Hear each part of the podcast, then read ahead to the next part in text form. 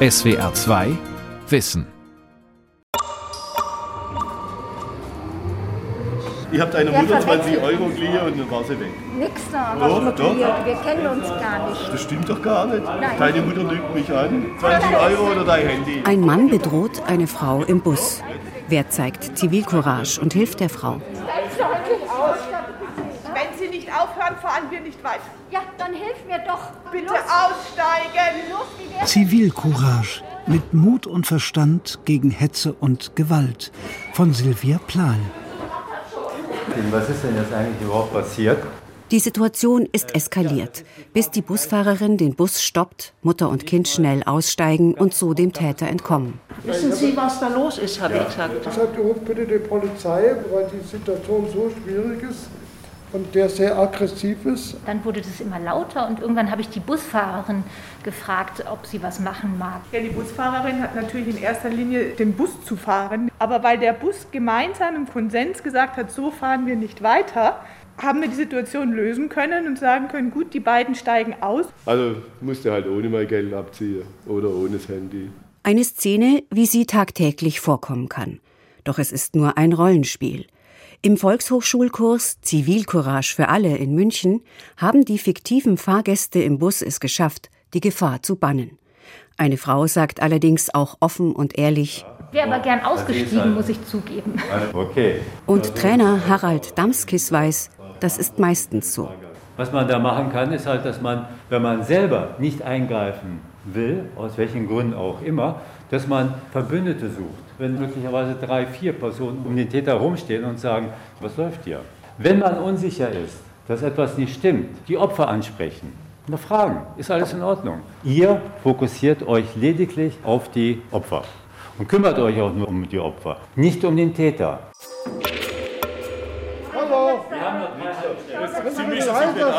Für andere aufstehen in einer schwierigen Situation, sich einmischen, um bedrohten Menschen beizustehen, mutig und vernünftig handeln. Das bedeutet, in der Öffentlichkeit Zivilcourage zu zeigen.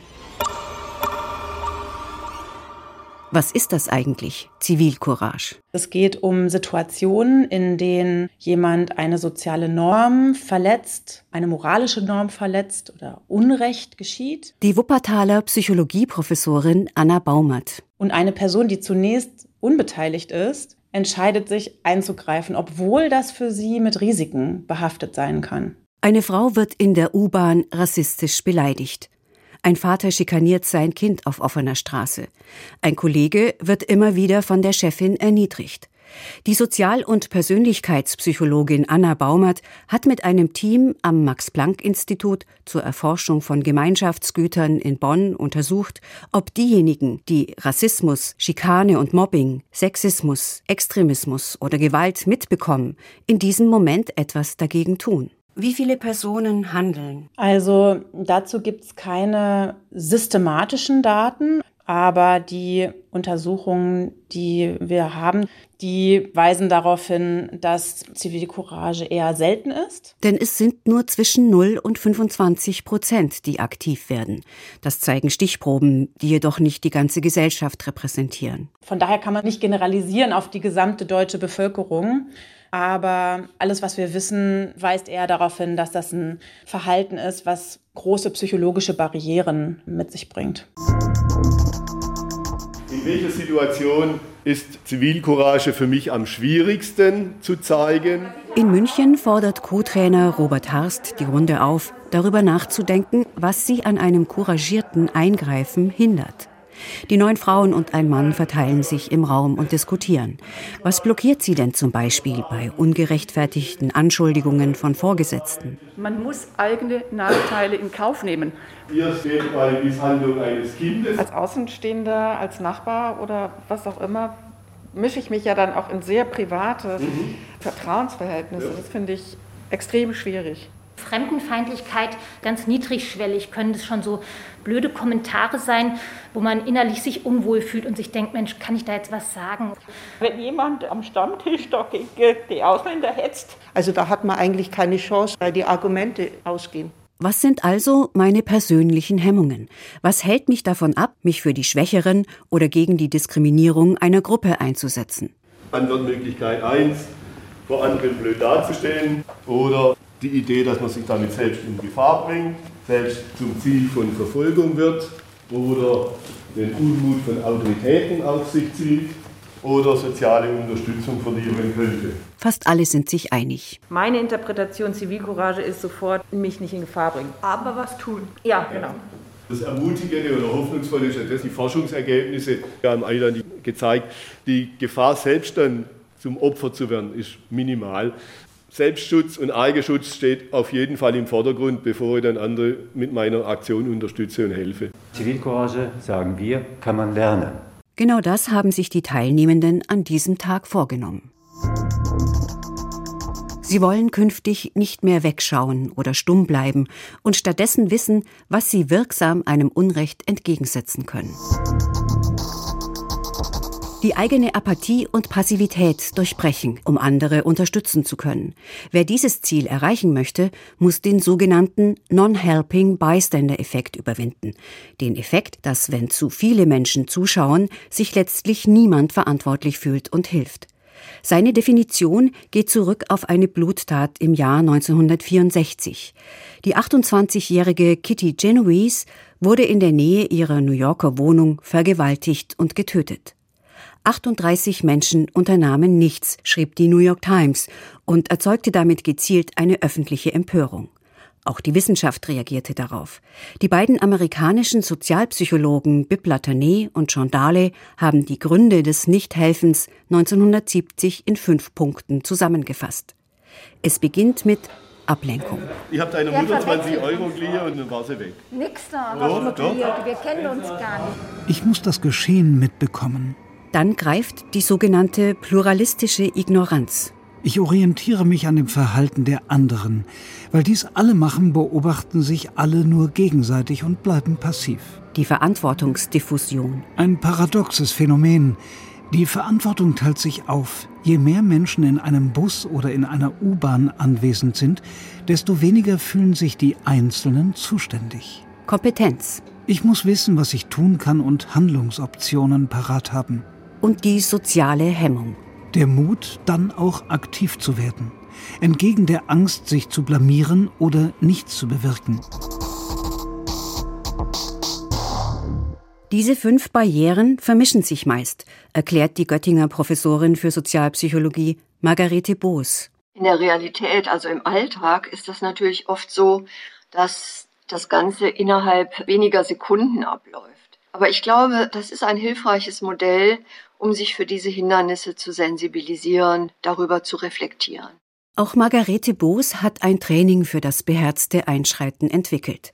Wie bei Zivilcourage für alle ist das Göttinger Zivilcourage Impulstraining aus einem Universitätsprojekt entstanden. Die Beteiligten wollten den Bystander-Effekt mit Handlungsstrategien kontern. Und in München wie in Göttingen betonen die Ideengebenden, dass Zivilcourage eine sehr persönliche Sache sei. Ich sollte mir meine Motivation bewusst machen, über alle Hemmnisse nachgedacht haben und dann üben. Rollenspiele, einen Notruf absetzen, deeskalierend schlagfertig sein. Die eigene Sensibilität für Situationen, die Wahrnehmung für solche Situationen zu stärken. Eigene Werte zu kennen und sich die eigenen Ziele klarzumachen. Ist mein Ziel, Rassismus oder Sexismus abzuschaffen? Oder geht es mir darum, meine Position deutlich zu machen und mich für demokratische Werte wie die Gleichbehandlung einzusetzen? Große Maximalziele verhindern oft das Handeln.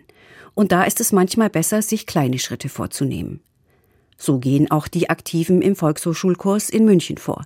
Sie sortieren ihre Erlebnisse. Denn, so Trainer Robert Harst, man braucht Ideen und Vorgehensweise, die sich für einen bewähren, die für einen sich stimmig erleben lassen. Dass man also nicht sagt, für mich völlig unvorstellbar, zum Beispiel bei diesem laut Widersprechen im Stammtisch. Ein weiteres Rollenspiel. Die fremden Gäste die während einer Radtour in einem Gasthof pausieren sollen, stellen sich auf mögliche Verbalattacken des dort politisierenden Stammtisches ein. Welche Möglichkeiten gibt es denn der Gegenrede? Ja, Beispiele aus dem eigenen Bereich. Ja, sehr guter Hinweis. Beispiele, eigenes Erleben. Was immer hilft, sind Fragen zu stellen. Ich sehe das anders sagen. Man muss ja nicht immer begründen können. Es reicht Natürlich. ja oft schon, wenn man einfach sagt, nein. Genau. Grenzen setzen, Perspektive wechseln. Die Aggression halt nicht noch weiter steigert. Die wollen einfach die Macht übernehmen. Das ist, also das ist ganz schlimm, was sie da gerade abziehen. Und da, genau, da läuft das da läuft das ganz was anderes im Hintergrund. Die wollen uns ja, korrigieren und beobachten und abhören. Können Sie dafür sorgen, dass die vielleicht ein bisschen leiser sich annehmen? Wir können diskutieren, so laut wir wollen. Genau. Lassen Sie uns gerne daran teilhaben. Im Rollenspiel wettert der Stammtisch im Gasthaus gegen die Corona-Maßnahmen. Die beiden Gruppen nehmen Kontakt auf. Es entsteht ein angespannter verbaler Schlagabtausch. Die Kursteilnehmenden sollen bei diesem Beispiel auch erkennen, will ich angemessen auf Parolen reagieren, muss mir klar sein, wem ich gerade gegenüberstehe. Am Stammtisch geht es darum, ein Zeichen zu setzen und laut zu widersprechen. Eine ältere Nachbarin, die gegen die Ausländerinnen und Ausländer hetzt, kann vielleicht eher zum Nachdenken gebracht werden, indem ich sie nach ihren persönlichen Erfahrungen frage. Mit dem engen Freund hingegen ist es wahrscheinlich möglich zu argumentieren, mit dem Ziel vielleicht sogar seine Einstellung zu ändern. Wird dagegen eine Person in der Öffentlichkeit bedroht, gelten andere Verhaltensregeln. Das zeigt das Beispiel im Bus. Im Zentrum der Aufmerksamkeit steht dann das Opfer. Dass diese Fokussierung ziemlich schwierig ist, das haben Blickbewegungsstudien gezeigt. Sozialpsychologin Margarete Boos. Dass man sich in der Wahrnehmung, aber auch im Handeln sehr stark auf den Täter oder die Täterin ausrichtet. Es gibt klar erlernbare Strategien, wie man einem Opfer helfen kann, ohne dass man sich selber in Gefahr bringt.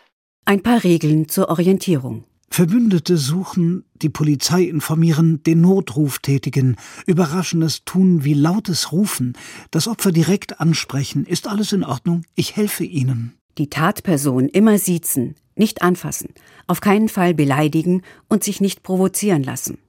Den Fluchtweg freihalten und sich das Aussehen des Täters oder der Täterin einprägen, um eine Zeugenaussage machen zu können. Groß, klein, dick, dünn, Haarfarbe, ob man zum Beispiel eine Brille trägt, tätowiert ist, lange, kurze Haare. Die Kleidung ist natürlich auch wichtig. Und witzigerweise die Schuhe. Eine Jacke schmeißt du einfach weg. Aber die Schuhe wird der wohl schon anbehalten. Lasst mich in Ruhe, ich kenne euch überhaupt gar nicht. Hey, ich glaube, die Situation da eskaliert. Der, der Junge braucht unsere Hilfe. Drück du den Notfallknopf, dann meldet sich der Fahrer. Eine Filmszene. Es hilft sich, solche Abläufe immer wieder zu vergegenwärtigen, um vorbereitet zu sein. Auf die inneren Barrieren, die Dynamik der Situation, auf das Abspulen sinnvoller Aktionen. Was aber macht es dann immer noch so schwierig, dass Menschen tatsächlich handeln, wenn in der U-Bahn ein Paar einen jungen Mann anpöbelt und ihm Smartphone und Rucksack klauen möchte? Das Forschungsteam um Anna Baumert hat sich das genauer angesehen. Viele Situationen sind überraschend und diese Überraschung, die führt zu einer ja auch so biologisch verankerten Orientierungsreaktion. Also der Organismus pausiert erstmal und schaut, was ist eigentlich los. Und dann entscheidet sich es zwischen, näher ich mich an oder entferne ich mich aus dieser Situation. Und ich glaube, dass da die Situation zu verlassen die wahrscheinliche Reaktion ist und die einfache Reaktion. Und wir sehen dann aber, wenn wir die Leute post hoc, also nach so einer Situation befragen, warum hast du nichts getan, dass eine ganz große Palette von Begründungen vorgebracht wird. Ich habe das gar nicht mitbekommen, ich war mir nicht sicher, war ich denn hier überhaupt zuständig, was hätte mir passieren können, etc. Aber es könnte sein, dass die erste spontane Reaktion vielleicht auch schon entscheidend ist, nämlich dieses, ich stoppe und habe die Tendenz, mich zurückzuziehen. Daneben zeigte sich, Menschen, die aktiv werden, sind von den gesellschaftlichen Grundwerten und Menschenrechten überzeugt. Ihre Motivation ist, diese als Norm zu erhalten. Und es treibt sie auch oft eine spezielle Emotion an, Ärger. Ärger in einer positiven sozialen Form. Denn die, die sich ärgern, sind ja nicht direkt selbst betroffen. Und diese Art von Ärger ist relevant für die Zivilcourage. Man weiß, dass Ärger aktiviert, Ziele erreichen zu wollen. Also jemand verhält sich respektlos oder jemand verstößt gegen eine bestimmte Regel oder jemand klaut etwas. Dann wäre das Ziel, diese Norm, die in der Situation verletzt wurde, zu bekräftigen. Und die Idee ist, dass wenn man sich ärgert in dem Moment, das eine größere Rolle spielt, dass man dieses Ziel erreichen will, als Überlegungen dazu, dass das vielleicht gefährlich ist oder mit negativen Konsequenzen für einen selbst einhergehen könnte. Diese Erkenntnis trugen diejenigen in den Studien bei, die schon einmal für Zivilcourage ausgezeichnet wurden. Sie sagten in den Befragungen von sich, dass sie viel stärker Ärger erleben, und zwar relativ stabil und wiederkehrend.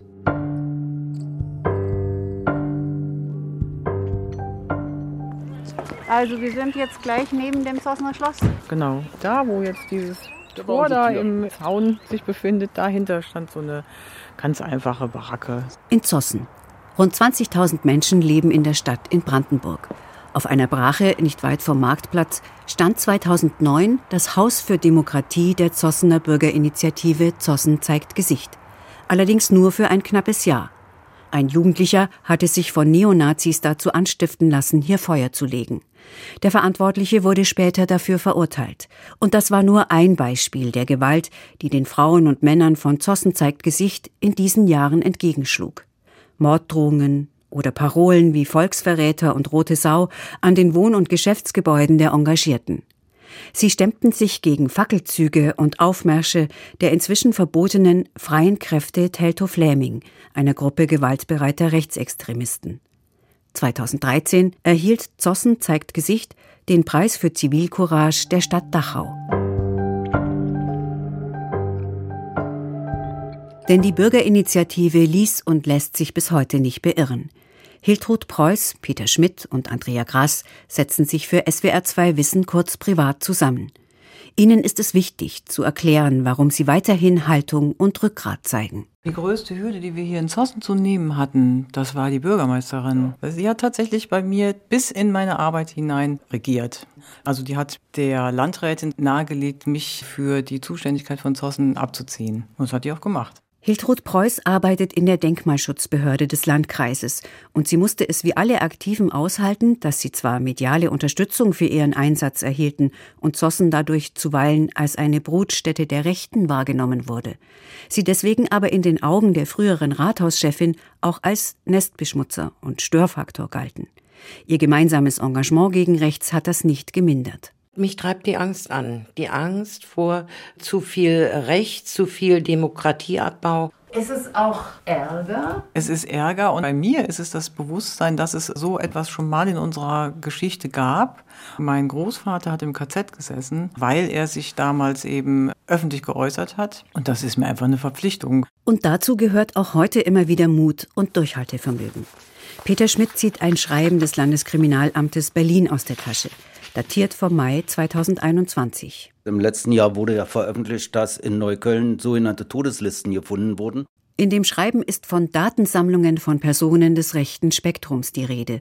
Und weiter, es handelt sich vermutlich um eine Auflistung über Personen, die von den Urhebern als politische Gegner angesehen werden.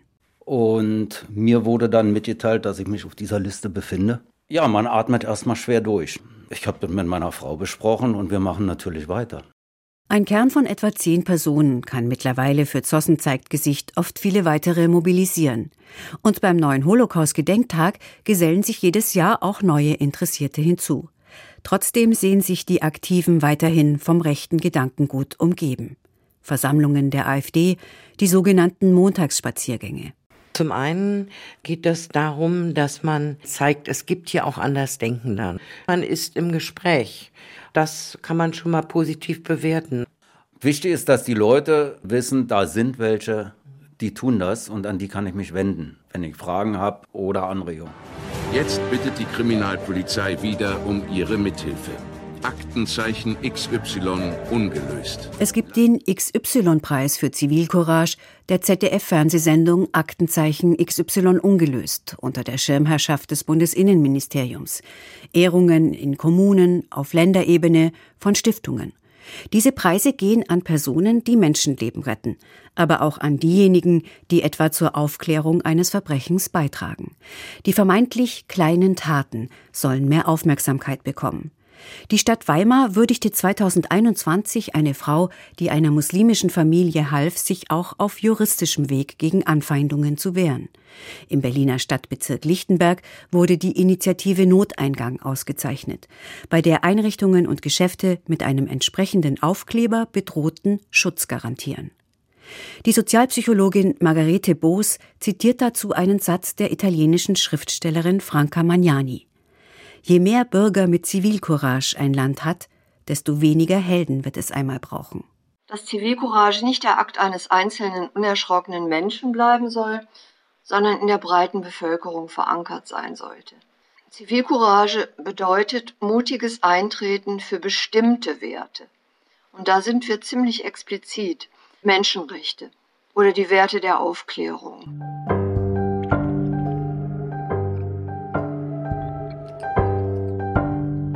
Demokratie, Gleichbehandlung, der Schutz der Minderheiten, die individuelle Freiheit. Wie wichtig es ist, dabei immer wieder auf couragierte Taten hinzuweisen, zeigt der Blick in die deutsche Geschichte. Die Berliner Historikerin Beate Kusmala hat am Computer eine Webseite aufgerufen, die ein Theaterprojekt vorstellt.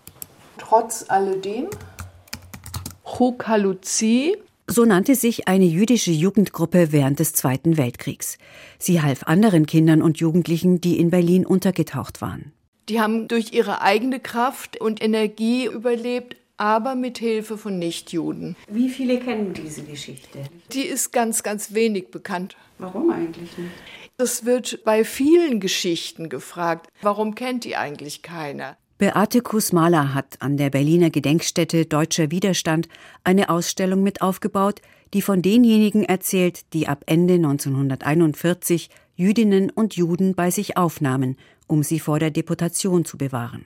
Die Helfer und Retter hatten auch wirklich Probleme nach dem Krieg ihre Geschichten zu erzählen. Die haben geschwiegen, weil auch keiner die hören wollte. Es gab ja ganz stark diese Vorstellung und die wurde auch sehr zementiert, dass man in dieser NS-Diktatur eben nichts tun konnte. Und die Geschichten dieser Helfer und Helferinnen, es waren ja sehr viele Frauen, zeigen eigentlich, was sie ermöglichen konnten. Dass man doch etwas tut. Ja, genau das. Und das ist ja aber jetzt heute noch die wichtige Botschaft mit dem Blick auf so eine totalitäre Diktatur dass Handlungen möglich waren. Viele hatten sehr wohl Angst und die Denunziationsgefahr war ganz, ganz groß und sie konnten nicht genau wissen, was ihnen geschehen würde, wenn sie auffliegen. Auch im späteren autoritären DDR-System sei der zivile Widerstand in gewisser Weise mit dem Aufbegehren in der NS-Diktatur vergleichbar, sagt Beate Kosmala. Junge Leute haben 1968 gegen den Einmarsch der sowjetischen Truppen in Prag Flugblätter verteilt. Viele haben anderen zur Flucht verholfen, sich gegen die Propaganda zur Wehr gesetzt, dem Druck der Stasi nicht nachgegeben. Sie haben sowohl der Familie als auch sich selbst geschadet. In prominenteren Fällen war es ja dann so, die wurden dann in den Westen abgeschoben.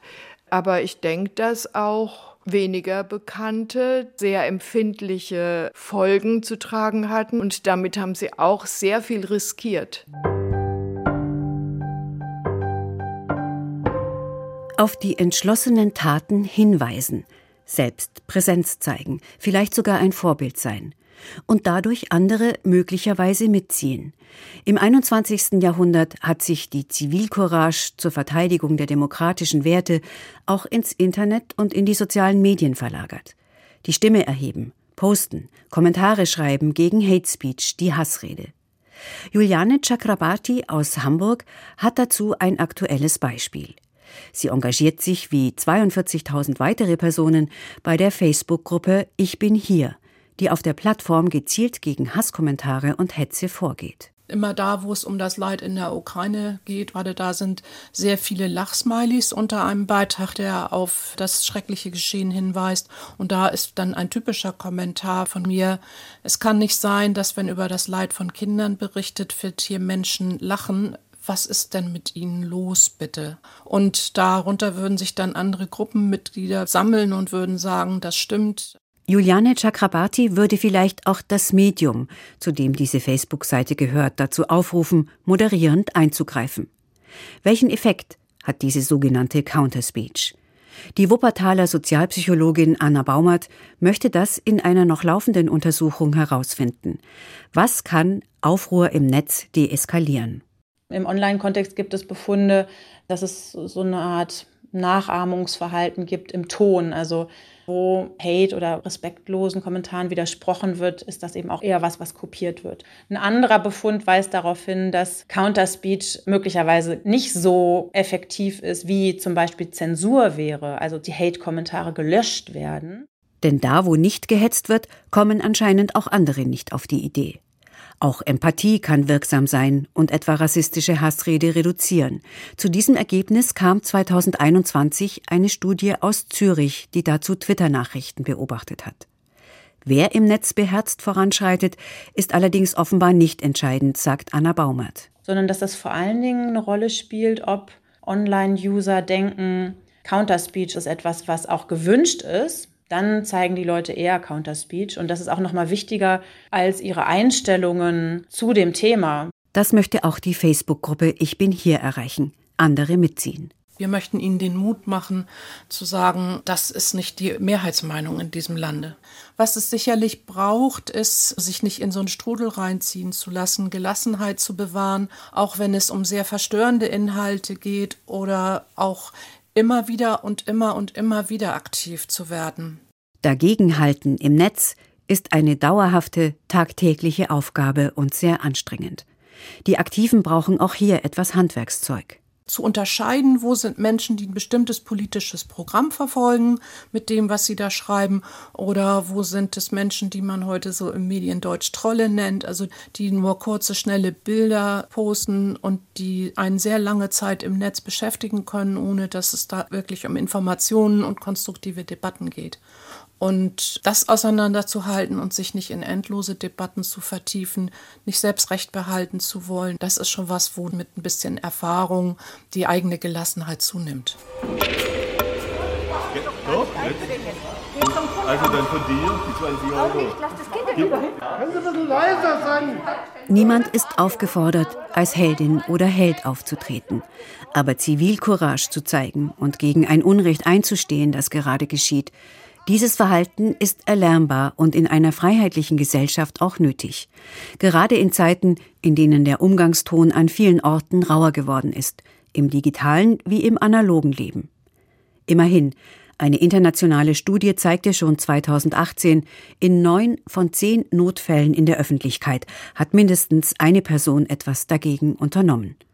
Und mit größtem Mut stehen gerade viele Menschen in der Ukraine und in Russland auf und setzen ihr Leben ein, weil sie öffentlich den grausamen Angriffskrieg Wladimir Putins verurteilen, der Unschuldige tötet oder zur Flucht zwingt.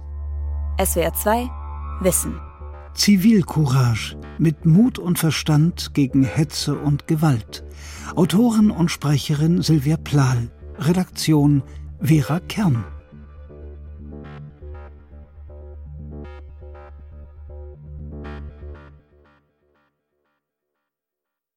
SWR 2 Wissen. Manuskripte und weiterführende Informationen zu unserem Podcast und den einzelnen Folgen gibt es unter swr2wissen.de.